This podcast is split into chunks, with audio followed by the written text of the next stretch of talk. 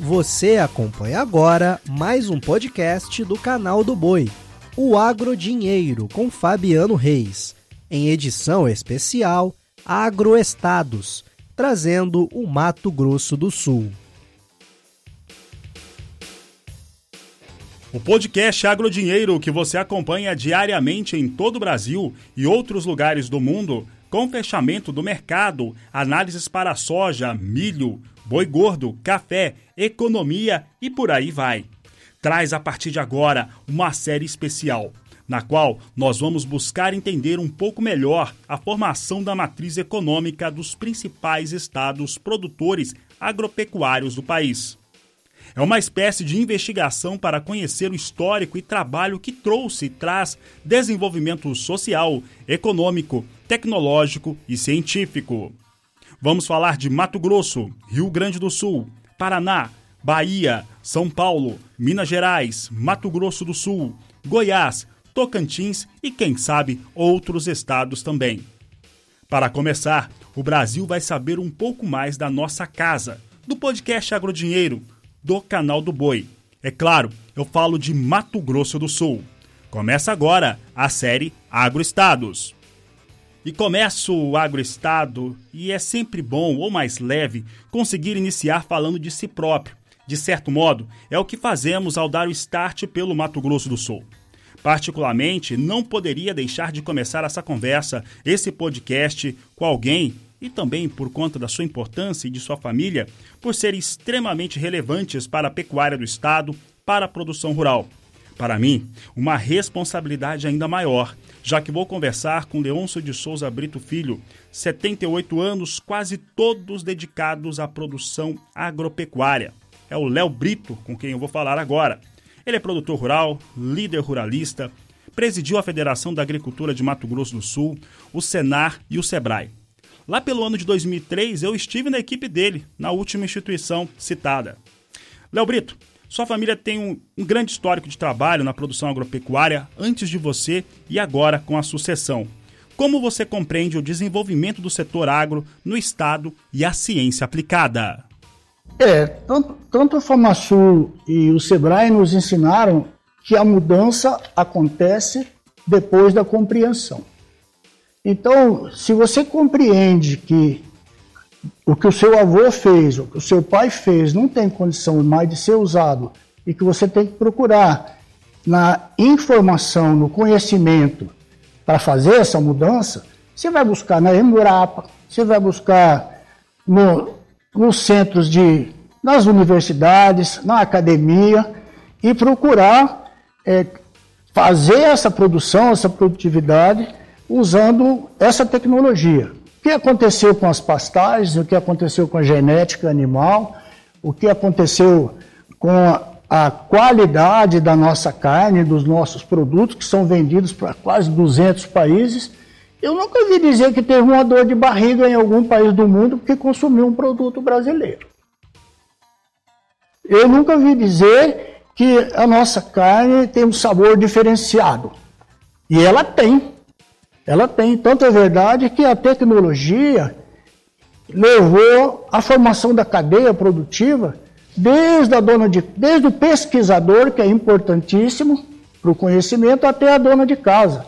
E a dona de casa, qualquer que seja ela, ela não quer levar para os seus filhos e para o seu marido um produto que não tenha garantia. Então isso hoje faz com que a gente possa ter segurança e sempre evoluir. Crescemos muito, não só, não só na produção, mas também na parte de confinamento, na parte de pesquisa, na parte de cruzamento industrial. As, as grandes variedades que a Embrapa também e as universidades e os centros de pesquisa, como nós temos aqui, as fundações, né, Fundação MS, Fundação Chopadão, servem para os produtores é, esse conhecimento e que eles colocaram é, as, as máquinas modernas juntos. Então você tem plantio direto, você tem agricultura de precisão, todo mundo hoje é, faz inseminação, todo mundo hoje tem um calendário muito bom de, de, de, de vacinação do seu rebanho. né, prestes a sairmos fora da vacinação de aftosa agora, mas existem outras doenças. Então, a parte sanitária, a parte de reprodução, e tanto animal como vegetal, foi fundamental para Mato Grosso do Sul alcançar esse, esse estágio que ele está agora importante. O nosso Serviço Nacional de Aprendizagem Rural, ele foi um dos parceiros com as outras associações, com as cooperativas, né, a nossa Acrisul, Todas essas pessoas foram, e esses órgãos foram importantes para formar os nossos colaboradores. E hoje a gente tem, além do Senar, nós também temos empresas que, que comercializam os produtos, os insumos agropecuários e são importantes para a nossa produção e produtividade. E, Léo, você agora há pouco, você acabou de falar agora nessa resposta um pouco da história toda do, do desenvolvimento do Mato Grosso do Sul dentro da agropecuária. E eu queria saber de você o seguinte: Mato Grosso do Sul ou Mato Grosso antigo, Mato Grosso único, ele começa com desenvolvimento de pecuária, aí você tem a introdução da agricultura, ela vem aos poucos e começa a ocupar áreas que estavam degradadas. Isso traz ali uma motivação, traz também uma necessidade de desenvolvimento maior ainda para essa pecuária e depois temos a integração. Qual que você, desses elementos todos que você já vê até o momento, qual que é o pulo do gato? Qual que é aquele momento que tem na agropecuária do Mato Grosso do Sul que faz ter uma elevação, traz um diferencial é, totalmente distinto para o seu produtor? É, a criação original era extensiva. Hoje em dia, cada vez mais você intensifica a pecuária. Cada vez mais você quer que a produtividade na agricultura sempre tenha um patamar que sustente não só os custos, mas que também te dê uma margem para você continuar investindo. Então eu acredito que o valor da terra forçou a, a, a, aqueles que trabalhavam nela a, buscar um, uma melhoria de produção e produtividade. Depois, a infraestrutura que não existia, é, eu gastava horas para ir na fazenda, eu lembro de quando moço, e daqui a Cidrolândia era, era um dia de viagem. Se estivesse chovendo, às vezes nem conseguia chegar. E depois essa infraestrutura, que ainda hoje é falha, sabe? ela ainda é carente em, alguns, em algumas regiões de Mato Grosso do Sul e Mato Grosso. Nós temos ainda um problema logístico. É, essa, essa, essa, essa, logística, é, hoje você, você produz peixe e exporta para o mundo inteiro. Hoje você produz carne e você produz o, tudo que se produz aqui, o crescimento da, da celulose em Mato Grosso do Sul, né, como que está hoje, e nós somos ainda carentes em armazenagem, nós ainda somos carentes num transporte mais rápido de bovinos, tem algumas estradas ainda que às vezes atrapalha é, você fazer o deslocamento dos animais, mas tudo isso, a, cada dia que passa, tendo mais velocidade de resposta. Eu acredito que outra coisa muito importante também foi a obstinação daqueles produtores pioneiros que vieram aqui, que acreditaram e que conseguiram deixar para as gerações futuras também esse legado. E o espírito nosso é um espírito de compromisso feito, palavra honrada, né? negócios, negócios claros, transparentes. O que vale para nós é é, é a nossa terra, é o nosso país, é a nossa gente. Então é esse respeito que a gente tem por todos aqueles que trabalham aqui no Mato Grosso do Sul. Eu acredito que por onde, por onde nós passamos, pelo menos, alguma coisa a gente deixou, alguma semente ela germinou, hoje frutifica. E isso é, é importante, esse, esse espírito, que, que eu trago isso também, não só da família, mas também da faculdade é, que era sempre de tentar melhorar o futuro para aqueles que nos sucediam. Léo, então para encerrar, você falou a respeito de semear, falou a respeito da, dessa árvore que trouxe esses frutos, esses frutos estão, estão aparecendo e mostram resultados para em todos os, todas as circunstâncias no desenvolvimento da agropecuária sumatogrossense. Quais são os frutos que nós vamos ter a partir de agora? Qual é o futuro dessa agropecuária, tanto daqui do estado quanto também brasileira? Olha, é, é uma pergunta que é difícil, é difícil você adivinhar o futuro. Mas eu acredito que aquele que estiver preparado para a mudança, aquele que entender a necessidade de atender o cliente, aquele que compra o seu produto, aquela dona de casa que precisa saber se esse ovo, se esse bife, se esse óleo de soja, se esse, esse milho, é, se tudo aquilo, se esse algodão da sua camisa, esse couro do seu sapato, né? tudo que você está usando, se a sua roupa, se, o, se o, carro que você usa tem lá um couro no, no assento, se tudo isso que veio do campo, ele está preparado para atender o cliente, atender a mudança, a necessidade de mudança. Quem conseguir acompanhar isso vai ter um, um futuro mais tranquilo. Quem não conseguir acompanhar, infelizmente, ele vai ter que dar lugar para outro que vai fazer o que, que o cliente quer. Léo Brito, é, em relação hoje a questões que são ligadas ao, à cadeia produtiva da carne bovina, a qual você sempre foi um grande expoente, incentivador no desenvolvimento, naquela relação melhor entre os elos da cadeia. Olha só, nós temos um momento no qual nós vamos vendo a roupa do boi gordo com valores mais estancados, menores, principalmente para aquele, aquele gado que não tem a carne exportada para a China. Temos a, a indústria frigorífica com escala da indústria, em escala industrial um pouco mais cheia, então consegue exercer pressão. Vemos que o frigorífico mesmo exportador, com a China alegando questões cambiais, as questões de câmbio da China sempre falando que o yuan está desvalorizado, fala que vai valorizar, mas faz outra coisa, é algo comum quando falamos de China.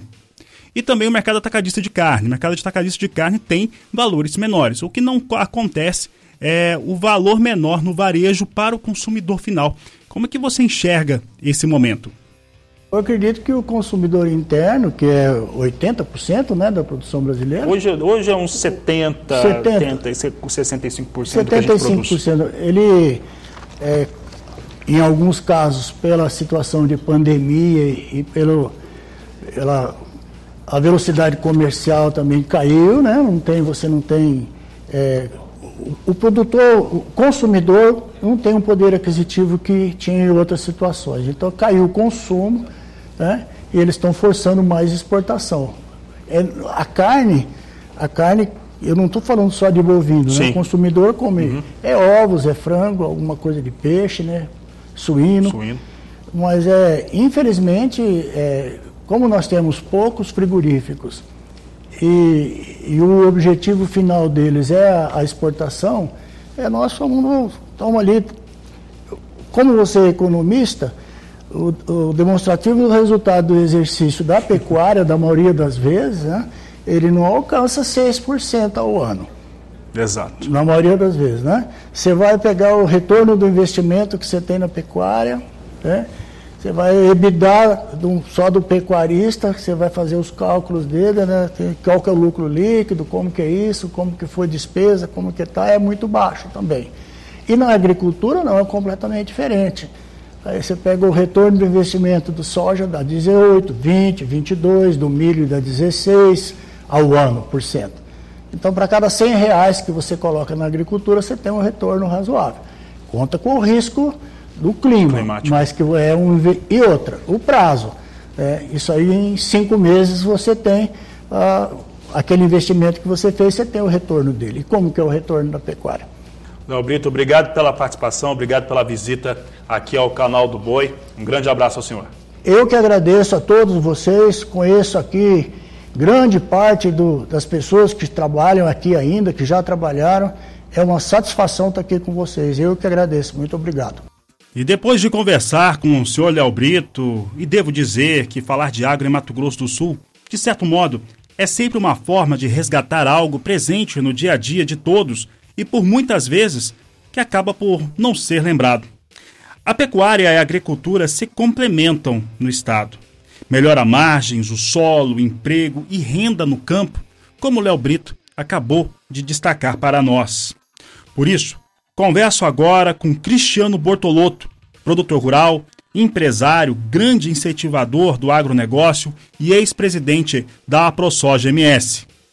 Cristiano, como começa a sua história, a história da sua família no agronegócio em Mato Grosso do Sul, você que é um homem de Amambai?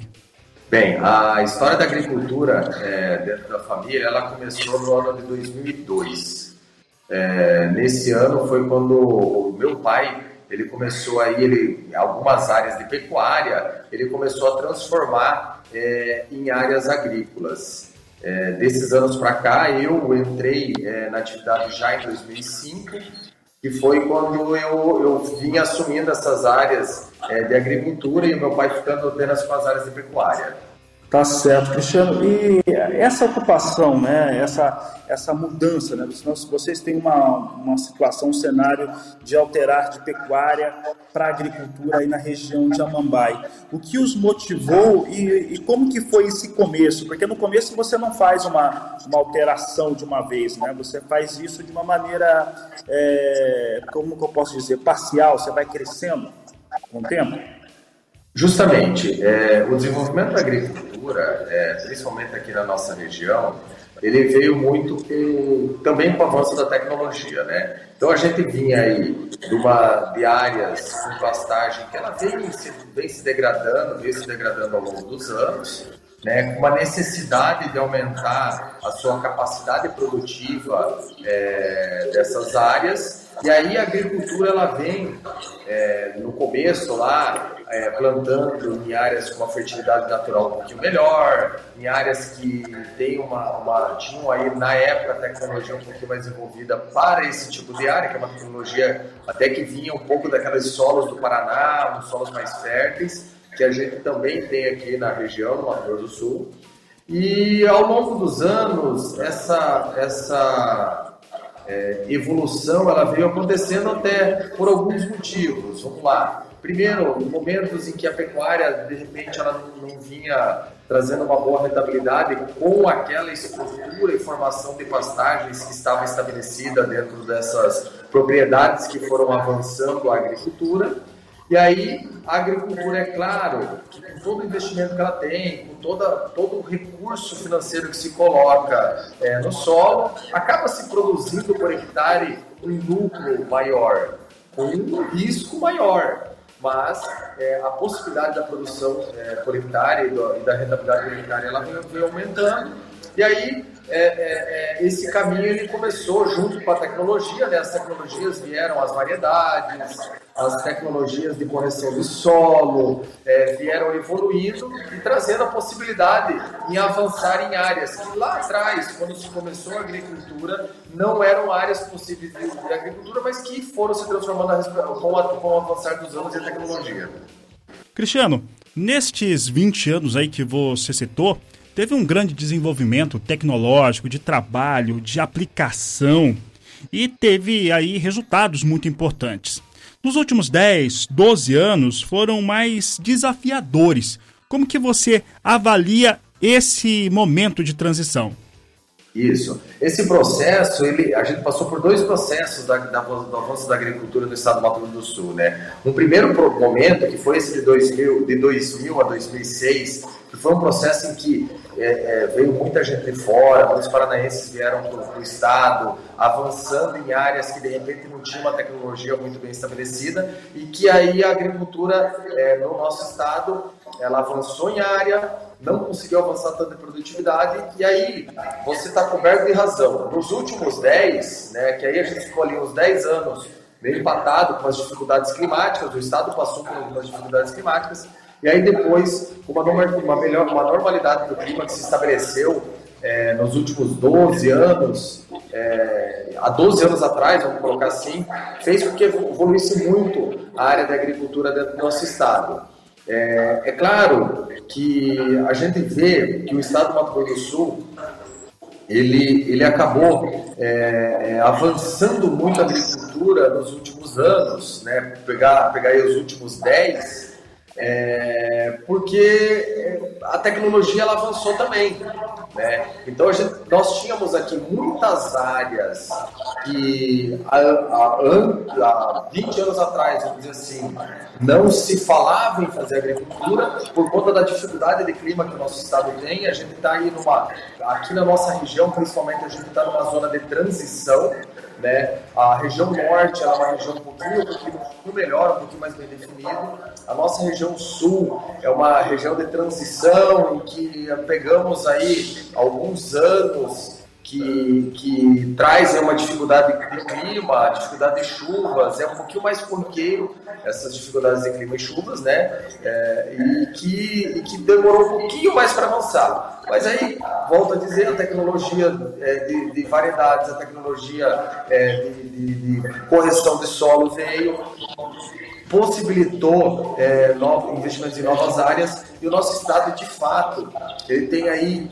é, é, alcançado números muito bons, números impressionantes aí de desenvolvimento, num, num desenvolvimento muito é, sustentado no ambientalmente correto. Por quê? Porque a gente avança em área de pecuária, a gente avança em áreas que a, a, a produção, a produtividade, ela vem, vem, vem baixa e a gente pega esse mesmo espaço territorial que em um momento ele estava aí produzindo um pouquinho menos e que aí a gente transforma esse espaço territorial em espaço que a produção de alimento aumenta de forma significativa. Então, o estado do Mato Grosso do Sul ele vem aí conquistando é, é, um, um, um, espaço cada vez mais importante é, dentro da produção e da exportação é, de commodities é, dentro do Brasil.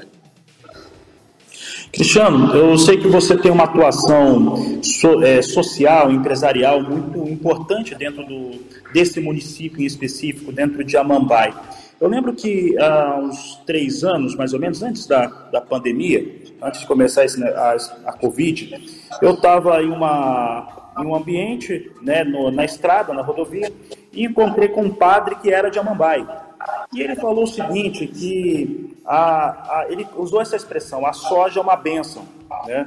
E ele falava isso por conta da geração de trabalho na cidade, de movimentação. Ele explicou a questão comercial, uma visão que não era religiosa a respeito do assunto, mas sim muito mais de alguém que está observando a sociedade. O que, que mudou nessa sociedade, você que é um cidadão de Amambai, do interior de Mato Grosso do Sul, o que, que mudou na sua cidade a partir do momento da, da agricultura?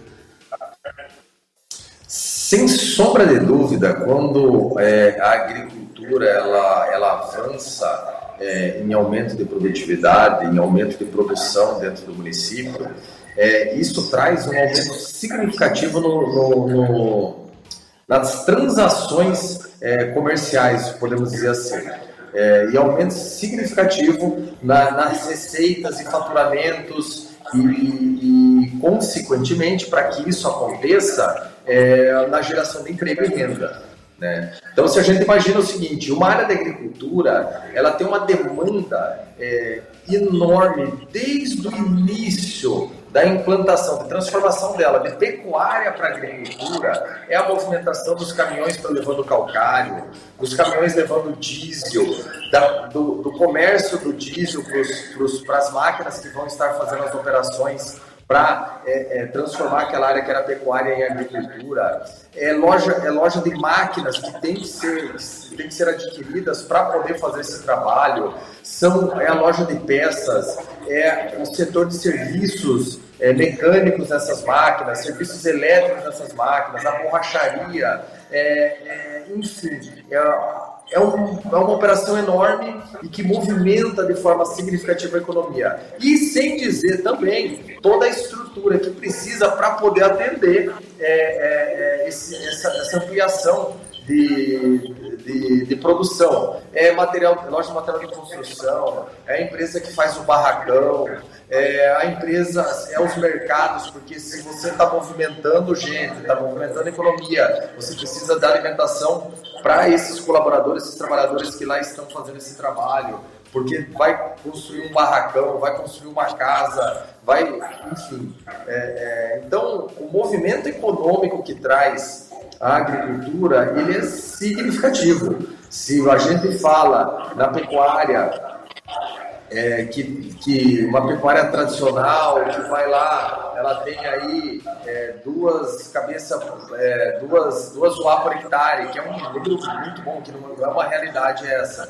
O que ela gera é, de movimentação econômica para uma agricultura que pega um soja e produz aí seus 3 mil quilos por hectare, pega um milho que produz aí seus 5 mil quilos por hectare, todo esse produto ele tem que ser movimentado, tem que ser colhido e levado ao armazém, do armazém tem que ser é, processado, quer dizer, é muita movimentação. Hoje, Fabiano, só para você ter uma ideia, eu estou aqui no empreendimento que eu fiz e, e por conta de toda essa movimentação, da expansão do meu próprio negócio, que é uma unidade de armazenagem.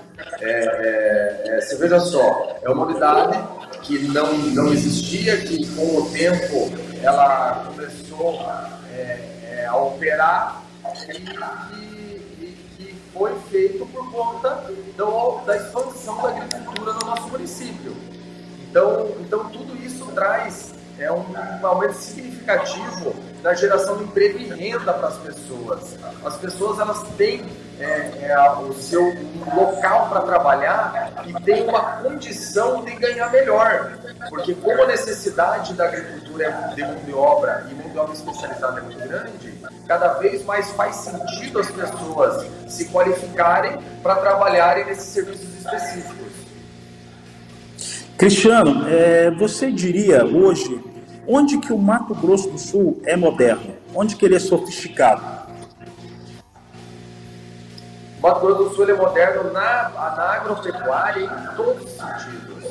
Seja na agricultura, produzindo tecnologia é, é, em todas as suas áreas é, e na pecuária, produzindo também com tecnologia. Porque a gente pode dizer hoje, se dizia lá atrás, ah, a agricultura está avançando nas áreas de pastagem, nós vamos diminuir a nossa, a nossa produção pecuária. Muito pelo contrário, os números mostram que a, a pecuária ela avançou com o avanço da agricultura porque a gente está trabalhando hoje uma pecuária mais intensiva, um animal que, que com uma redução aí é, do, do, do tempo que ele fica no pasto é, para abate. E nessas áreas da agricultura, através da integração da agricultura pecuária, é, trouxe também um avanço significativo. Então, ele é muito tecnológico na produção hoje é, pecuária bovina, podemos colocar assim. Ele é muito tecnológico na produção de cana, na produção de florestas, é, então, o nosso estado é um estado extremamente tecnológico na, na agropecuária. E aí a indústria ela vem, ela vem de conta, ela tem que acabar entrando dentro é, é, dessa esteira por conta do volume de produção. Então, a gente tem uma indústria de celulose que funciona muito bem. Hoje, aqui em Dourados, por exemplo, as indústrias é, de óleo de soja e de etanol é, de milho que foram implantadas extremamente tecnológicas. Então, é um estado que ele tem uma estrutura nova, uma estrutura que foi implantada é, recentemente, podemos dizer assim, e totalmente tecnológica. Cristiano, é, vou fazer uma pergunta sobre algo que eu sei que você conhece bastante é, e que está diretamente ligada a essa modernidade e também pensando um pouco mais à frente, pensando no futuro do estado de Mato Grosso do Sul. É, em termos de educação, educação formal, como que a educação formal hoje, pensando nos mais jovens, nas crianças mesmo, e até mesmo a, a, formação universitária que nós temos hoje no Mato Grosso do Sul, e nós temos muitos campos universitários também, como que ela pode contribuir de fato para que o Estado siga desenvolvendo, siga tendo esses ganhos que você descreve no Mato Grosso do Sul e em seu município? Você falou, tocou num assunto extremamente importante, Fabiana, que é a educação. É, é, a qualidade né, da educação ela, ela é extremamente importante. E aqui, Fabiano, eu vou, eu vou abrir com você até falar um pouquinho além disso, sabe? A nossa educação, como, como um todo, ela tem que dar um passo para a evolução, né? E levar as nossas crianças, desde lá do ensino fundamental 1, 2, ensino médio, desde essas bases, levar é, é, é, conhecimentos mais ligados à realidade. Hoje, nós, com, novo, com a nova estrutura do ensino médio, ela está contribuindo de forma significativa para formar esses jovens de uma forma mais específica, mais direcionada, com maior conhecimento para poder estar é, é, pronto para uma formação universitária ou já pronto para o mercado de trabalho. Mas é, eu identifico assim que, de fato, é, a nossa educação ela precisa, é, o nosso sistema de ensino, eu não vou dizer em educação, vou dizer ensino, é, os, os, temas, as matérias, o que está sendo ensinado é, para os nossos alunos seja cada vez é, mais prático, cada vez mais é, é, direcionado às necessidades de mercado, para a gente transformar aquela pessoa cada vez mais pronta para poder executar os trabalhos dentro, seja dentro da propriedade rural, seja dentro de uma indústria é, dos produtos industrializados, que vai industria, que, da industrialização dos produtos que nós produzimos, é, seja dentro da qualificação é, de pessoas capazes de, de dar uma assistência é, é, de manutenções das nossas máquinas, enfim, é, é, tem coisa a evoluir, mas já evoluiu muito. Né? Não podemos dizer que só tem, só tem evoluir, mas já evoluiu muito. É, ou seja, através do Senar, que contribui, daí não é educação formal, mas é uma, uma forma de, de, de, de ensino que contribui de forma significativa na preparação do homem do campo, cobre as lacunas, certo? E, o, e a gente, quando a gente fala em universidades, aí sim, as universidades elas precisam cada vez mais é, estarem dentro da realidade, dentro é, das necessidades do setor. E eu não digo é, que estar dentro da realidade, Fabiano, é simplesmente estudar só aquilo que nós fazemos. É, que é lá o plantio de soja, o plantio do milho, a integração agricultura-pecuária. O, o, a, o, a, a universidade, a academia, ela tem que ser cada vez mais incomodada, no bom sentido, no sentido de não estar confortável, em pesquisar e estudar novos avanços de tecnologias para que possamos produzir cada vez mais. Eu sempre falo que nós produzimos soja, não é porque o soja é bonitinho, porque é, nós queremos só produzir soja, é porque o soja é uma cultura extremamente viável é, de produção de econômica nas nossas áreas e de uma proteína, a produção de uma proteína viável. Então, assim, nós somos muito eficientes em produção de proteína vegetal e animal. Por quê? Por conta do desenvolvimento tecnológico que trouxe e que isso é muito vinculado ao conhecimento acadêmico. Então, cada vez mais as nossas universidades preparadas para desenvolver profissionais prontos para o mercado certo? E precisamos, é claro, hoje aqui em Amambai, por exemplo, nós estamos lutando é, na busca de trazer aí o Instituto Federal, estou dando um exemplo, né, é, com relação à parte de, de, formação acadêmica, nós estamos aqui em Amambai lutando na busca aí de trazer é, um Instituto Federal com um campus aqui dentro de, de Amambai para produzir agrônomos aqui, para formar agrônomos aqui, para poder cada vez mais unir essa tecnologia, as tecnologias que vêm surgindo e que elas sejam é, é, é, dispostas, disponíveis ao homem do campo de uma forma mais célere. E quem faz isso é um profissional da agronomia. Muito bem. É, Cristiano, e aí quando nós falamos de educação, falamos de, do desenvolvimento do Mato Grosso do Sul, a contribuição que isso tem, qual que você acredita, vou fazer uma pergunta meio diferente, qual que hoje, pensando na agricultura do Estado, e aí nós somos um grande produtor de soja, de milho, produz também algodão em escala, tem produção de trigo, temos na questão da floresta um bom desenvolvimento também, o maior é, maciço florestal do país hoje, também na pecuária, centros de excelência. Mas pensando principalmente da agricultura, qual que é a ambição da agricultura hoje do Mato Grosso do Sul? Pensando nos desafios também, todas as questões ligadas a mercado, né, que a, a soja ela tem um mercado internacional, um produto produto de exportação também, e as questões ambientais. Qual que é a ambição da agricultura sul-mato-grossense? Olha, uma pergunta, uma pergunta bem complexa, né, Fabiano? O que, que eu posso dizer? Eu não posso, eu, eu, eu, posso dizer como eu entendo, né? Não posso dizer assim, da agricultura claro. como um todo é muito complexo é, é, de responder essa pergunta. Mas eu entendo que, que nós temos aí como principal é, é, é trabalho a ser feito é sermos cada vez mais eficientes no metro quadrado que nós temos disponíveis à produção. é, é, produzindo sempre de uma forma é, ambiente, ambientalmente correta, né, que é o que nós já estamos fazendo, fazendo, preservando o que deve ser preservado e produzindo onde deve ser produzido.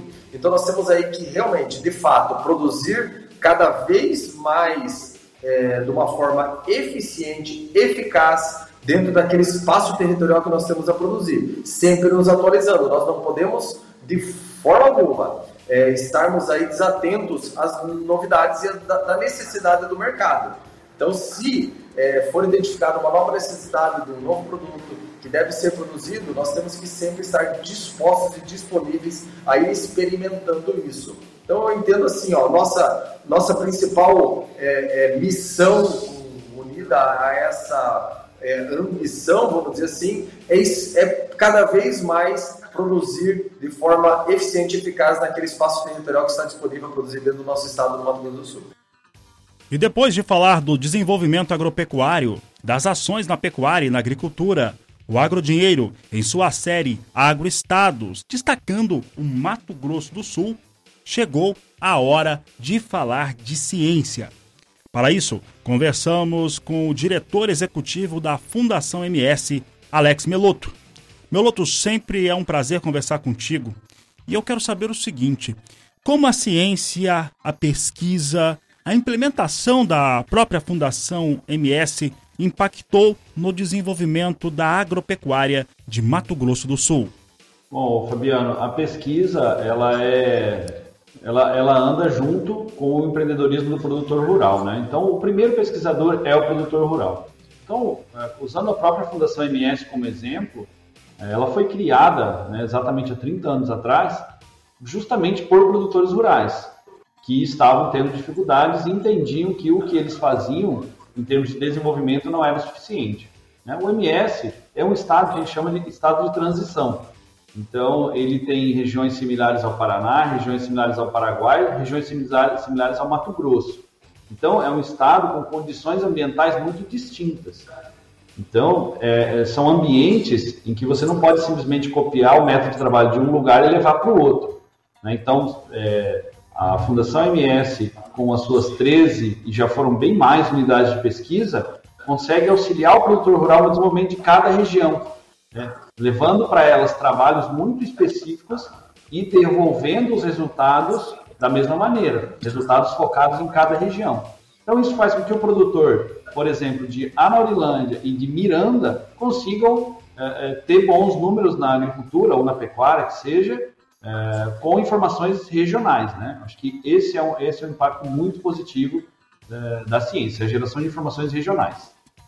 É, Meloto, e pensando, você falou da, da, fundação, né, de quando que ela, a Fundação MS foi formada e formada por produtores há 30 anos. E isso ocorre por uma, uma série de demandas né, que esses produtores há 30 anos eles colocavam, né, impunham sobre as suas condições, os desafios no campo, e esses desafios eles têm mudado. Né? Sobre o que é semeado no Mato Grosso do Sul hoje, nós temos áreas de, de produção de grãos é, aí na região de Maracaju, que é a região funda da, da, Fundação MS, nós temos é, mais ao sul, nós temos, por exemplo, em áreas que não são tradicionais de agricultura, é, de Figueirão. Qual que é a relação hoje que a Fundação MS tem com aquilo que está sendo semeado no Mato Grosso do Sul? Fabiano, eu, eu conseguiria até é, expandir um pouco a pergunta e dizer com a relação que nós temos com o que é utilizado na agricultura em Mato Grosso do Sul. Porque o que é plantado ou semeado, basicamente são as sementes, né? Então, isso nós estamos falando de escolha de variedades. Né? No entanto, não é só isso que diferencia uma região entre as regiões. Então é lógico que quando você vai para o mercado tem mais de 400 materiais de soja registrados. Né? Eles têm um posicionamento né, de, dizendo aonde, como se fosse a bula, né, dizendo aonde, quando que ele deve ser semeado. No entanto, a gente faz um refino disso, né? tanto com as variedades de soja, os híbridos de milho, os fertilizantes e aí os produtos químicos, né? Então, o nosso sistema agrícola ele é dinâmico, como você disse, né? Uh, nós temos problemas que estão conosco há 30 anos e temos problemas mais recentes. Então, é uma evolução constante. Nós temos as questões mercadológicas impactando diretamente a atividade, seja o preço do produto ou o custo de produção. Então, isso faz com que a gente busque soluções cada vez mais viáveis. Né? E na esteira dessa, dessas atividades, dessas ações, e aí eu pensando aqui, o Mato Grosso do Sul é um estado que a sua produção ela começa com a pecuária, aí vem a produção de grãos. Eu queria, antes da gente falar propriamente dito da integração lavoura-pecuária, é, esse momento de, de, de transição, o momento em que os produtores começam a trabalhar a agricultura no Mato Grosso do Sul, que eles não deixam de produzir pecuária, pecuária inclusive fica ah, mais tecnológica também a, a, partir da agricultura, mas esse momento que você tem de transição, né, de uma mudança de, de, de, patamar, uma mudança também que a gente fala do, do platô econômico, como é que isso se resolve na, na pesquisa? Como é que a pesquisa se adequou a essa situação do Estado quando ele começa a transitar? Ó, oh, Fabiano, uma das perguntas que eu mais ouço é, Alex, em tal região dá soja, por exemplo, Figueirão, Porto Murtinho, a minha resposta é sempre a mesma: dá soja. Nós só temos que saber se a conta fecha ou não. Então, esse é um papel fundamental da pesquisa, que é de ir lá primeiro, gerar as informações, voltar e dizer, produtores, é possível produzir este volume de soja neste hectare com estes produtos. Muito diferente do produtor ir lá, abrir área, plantar 3, 4 mil hectares e quebrar. Então, a fundação tem atuação direta nesse tipo de sistema, sabe, Fabiano? Eu nem chamo de transição, né? eu chamo de uma evolução de sistemas de produção, que é a integração das atividades, e o MS tem crescido basicamente nesse sistema, né? Soja, boi. É, Alex, aí, pensando no que você, no que você acaba de pontuar, há talvez há 30 anos, há 40 anos, não fosse possível pensar nisso. Mas hoje o Mato Grosso do Sul, com, com o advento da pesquisa, da, daquilo que foi trabalhado, desenvolvido, tem áreas de produção, por exemplo, de grãos, hoje, em lugares que não são nem um pouco tradicionais. Eu lembro de uma propriedade que é tradicional de pecuária e que também cultiva áreas de soja e milho na região de Aquidauana. E mesmo naquela região ali do Bolsão, uh, próximo a, a, Três Lagoas, Aparecida do Tabuado, se ter também, não, não tínhamos, né, há alguns anos, há 15 anos não tínhamos, áreas de produção também é, de soja.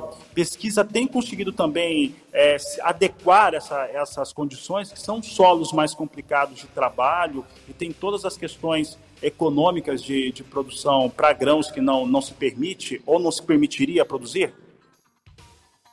Fabiano, a expansão agrícola ela passa por alguns aspectos, né? Dentre eles, é óbvio, a geração de informação. No entanto, a questão logística é muito importante, né? Então, a gente teve um avanço eh, logístico nessas regiões. Eu estou falando de asfalto mesmo. Então, isso permite que a gente pense numa lavoura em Aparecido do Taboado, né? Uma vez que há condições de chegar uma carreta de calcário e voltar uma carreta de grãos, então é asfalto, é ponte, são várias coisas que o MS está muito bem estruturado para receber. Tendo essas condições, aí a pesquisa consegue trabalhar. de nada adianta a gente ir lá e gerar uma informação e ser inviável uh, entrar com um caminhão de calcário, por exemplo, que uma ponte só aguenta 12 toneladas. Então, essa é a primeira questão. A segunda questão que tem ajudado e ainda o MS carece de melhorar é a questão energética, porque essas regiões têm crescido, inclusive em irrigação, em áreas irrigadas, justamente porque no solo a gente consegue mexer, seja com calcário, seja com plantas de cobertura, seja com a, a integração de sistemas, mas na chuva né, não dá para contar, né? Então a irrigação tem propiciado também esses, essa expansão que a gente tem visto no MS, aí que tinha 1 milhão e 700 mil hectares de soja em 2009 e fechou a última safra com 3 milhões e 741 mil hectares de soja, segundo os dados da ProSoja. E Alex, você falou da, da irrigação, você acredita em aumentos de áreas irrigadas é, no Mato Grosso do Sul? Fabiano, isso não depende do que eu acredito ou não, isso é uma realidade. Né? Isso é uma realidade. As áreas agrícolas, a irrigação tem dobrado a cada ano praticamente em Mato Grosso do Sul. A gente vê aqui no Showtech mesmo, cinco, seis empresas que comercializam pivôs crescendo, empresas que comercializam sistemas de irrigação subterrâneos, então nós já estamos começando a ter diversidade dentro do sistema irrigado, e isso é um sinal de que não só está crescendo, como é um crescimento consolidado. Dentro da, dessa questão que a, das questões que a irrigação permite para o pro produtor rural e também para as propriedades, podemos imaginar também uma, uma introdução de, de culturas que não estavam sendo tão trabalhadas, por exemplo, no Mato Grosso do Sul, ou eram produzidas, principalmente culturas de inverno, mas que eram produzidas mais ao sul do estado, passa a, ser, a ter possibilidades maiores? Fabiano, eu imagino que sim, eu imagino que sim. Eu, eu vejo trabalhos indicando uh, até três, cinco safras a cada dois anos nas áreas de pivô, então a gente tem um sistema que roda usando feijão, algodão, né, outras culturas que no, no, cultivo de sequeiro a gente não utilizaria, justamente por causa da estabilidade climática, né? É, então, eu, eu na minha opinião, sim, nós vamos ter uma diversidade de, de cultivos maior no MS. Certo. É, eu, eu, quero falar agora contigo, Alex, sobre integração lavoura-pecuária, principalmente, e eu vou pegar o entendimento de um, de um pecuarista bastante tradicional, de uma família muito tradicional de pecuária no Mato Grosso do Sul, e que é um produtor rural e que eles começam, começaram já há alguns anos a serem agricultores também. O senhor Léo Brito, produtor rural, foi presidente da Federação da Agricultura do Estado também. Ele diz que a, a integração ela possibilita, né, do ponto de vista do empresário rural, um cenário no qual ele tem dois momentos de comercialização, até porque os ciclos são diferentes e isso faz com que se tenha um fortalecimento, inclusive nos investimentos de pecuária. O, a integração lavoura-pecuária é o caminho hoje do Mato Grosso do Sul, ou por boa parte, uma parte considerável dos produtores que atuam no estado?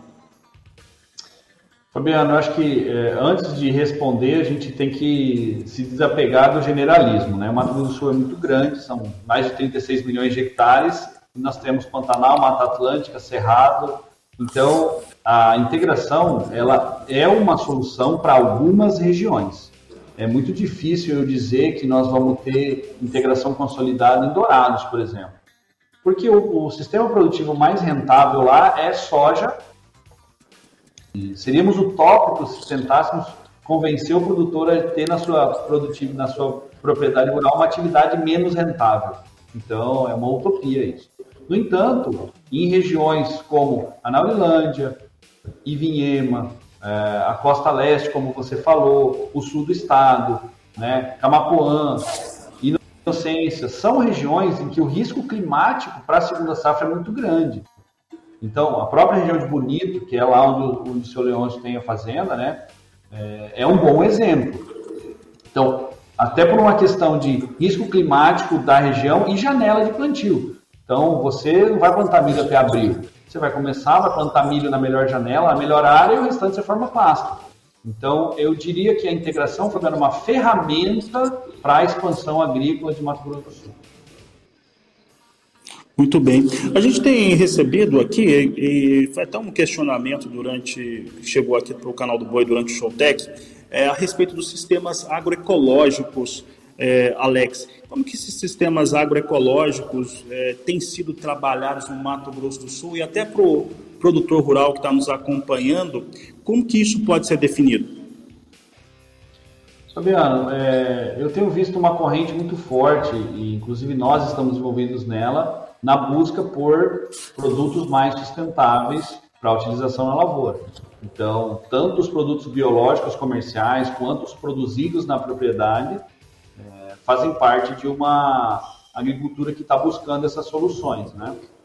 Dizer que é mais sustentável talvez nem seja correto, porque nós temos um sistema de produção sustentável, né? Ele, ele é socialmente justo, é economicamente viável e ambientalmente correto. Então, esse é, esse é o tripé da sustentabilidade. Quando a gente fala, fala do sistema agroecológico puro, é, fica difícil a gente aplicar isso a grandes propriedades no Mato Grosso do Sul, eu não tenho visto, pelo menos. É, não é possível ter escala? Fabiana, eu não diria que não é possível, né? mas hoje eu não conheço iniciativas de grande escala em Mato Grosso do Sul. Eu conheço gente que tentou produzir soja orgânica, por exemplo, e não teve sucesso na atividade, porque o volume de, de desafios de um sistema de produção de soja é muito grande. Plantas daninhas, doenças fúngicas, é, insetos, enfim. O que eu tenho visto são iniciativas que, que, se, que figuram como alternativas aos produtos químicos convencionais, alternativas biológicas. Entanto, pensar em, em grandes propriedades no Mato Grosso do Sul com esse tipo de cultivo eu nunca vi. Certo, Meloto. Meloto, as relações institucionais hoje, a Fundação MS, eh, inclusive, testa é, tecnologias, que desenvolve, testa tecnologias também que são desenvolvidas por outras instituições ou, ou empresas, a sua habilidade, aplicabilidade no, na, nas regiões no qual ela está se destinando. Hoje, como que são essas relações institucionais com outras instituições de pesquisas, com a própria Federação da Agricultura do Estado? Como é que esse trabalho hoje é feito em prol de que essa ciência chegue rápido para o pro produtor? Bom, vou responder de trás para frente. Para garantir que a ciência chegue rápido ao produtor, a Fundação MS foi criada e trabalha no modelo que a gente chama de 2Ds: demanda e difusão. Então, tudo que a gente faz aqui dentro foi demandado por alguém e tudo que a gente faz vai ser devolvido a alguém. Aqui na Fundação MS não tem ciência de gaveta. Então, o que a gente faz é pesquisa aplicada, que é um pouco diferente da pesquisa básica. Pesquisa aplicada é injeção na veia. O nosso compromisso é que o produtor que vá ao evento da Fundação MS saia com uma informação que ele vai aplicar no mesmo dia na sua lavoura. Então, o modus operandi da Fundação MS garante que a informação primeiro, é gerada em função de um problema e segundo, vai ser imediatamente devolvida ao produtor rural. Para fazer isso, a gente conversa com todas as instituições do Brasil, não temos nenhuma restrição, temos excelente relacionamento com universidades, unidades de pesquisa dentro de universidades, com Embrapa, com iniciativa privada. Então a fundação capilariza, Fabiano, na iniciativa privada, no governo, na Federação da Agricultura, a ProSoja e a OCB são nossas, nossas mantenedoras institucionais, então elas não aportam recursos diretamente, no entanto, é, trazem toda essa demanda, trazem a, a, essa mensagem do produtor rural. Nós temos aqui dentro um conselho técnico científico formado por produtores que nos demanda diretamente e todos os parceiros, as cooperativas, enfim, a própria iniciativa privada são demandantes do trabalho da Fundação MS. Para você ter uma ideia, nós fechamos a última safra safrinha com mais de 32 mil parcelas de pesquisa só em Mato Grosso do Sul. Seguramente a maior empresa do estado. É, Meloto, para encerrar, qual que é o, a visão de futuro hoje da, da Fundação MS? Como que a Fundação fica nos próximos 10 anos em termos das suas pesquisas, em termos também de arrecadação dos recursos para a ciência e pesquisadores que hoje atuam junto com a Fundação? Fabiano, eu costumo dizer que o Mato Grosso do Sul é o dourado da agropecuária brasileira. Né? Então, aqui tem oportunidade para agricultura, para pecuária, para silvicultura, para cotonicultura, para indústria ligada ao agro. O MS tem 10 milhões de hectares aí para expandir em sistemas de produção sem é, derrubar um pé de mato. Então, isso me mostra que a gente tem um horizonte muito de muita produção. Eu nem gosto de dizer que é promissor, porque isso é realidade. A gente, eu estimo que a gente chegue perto aí ou rompa a barreira dos 4 milhões de hectares de soja nessa safra e em mais duas, 5 milhões de hectares. Então, o papel da Fundação MS, do nosso time, é acompanhar essa evolução, né? É, trabalhar em função das demandas do setor, seja agricultura digital, seja o de drone, seja a mecanização, enfim, para o lado que o sistema de produção caminhar, a fundação vai acompanhar e vai ajudar o produtor rural a chegar na frente. Este podcast Agro Dinheiro, série Agroestados com o Mato Grosso do Sul, fica por aqui. Nos encontramos novamente em nossas edições diárias. Um grande abraço e até a próxima!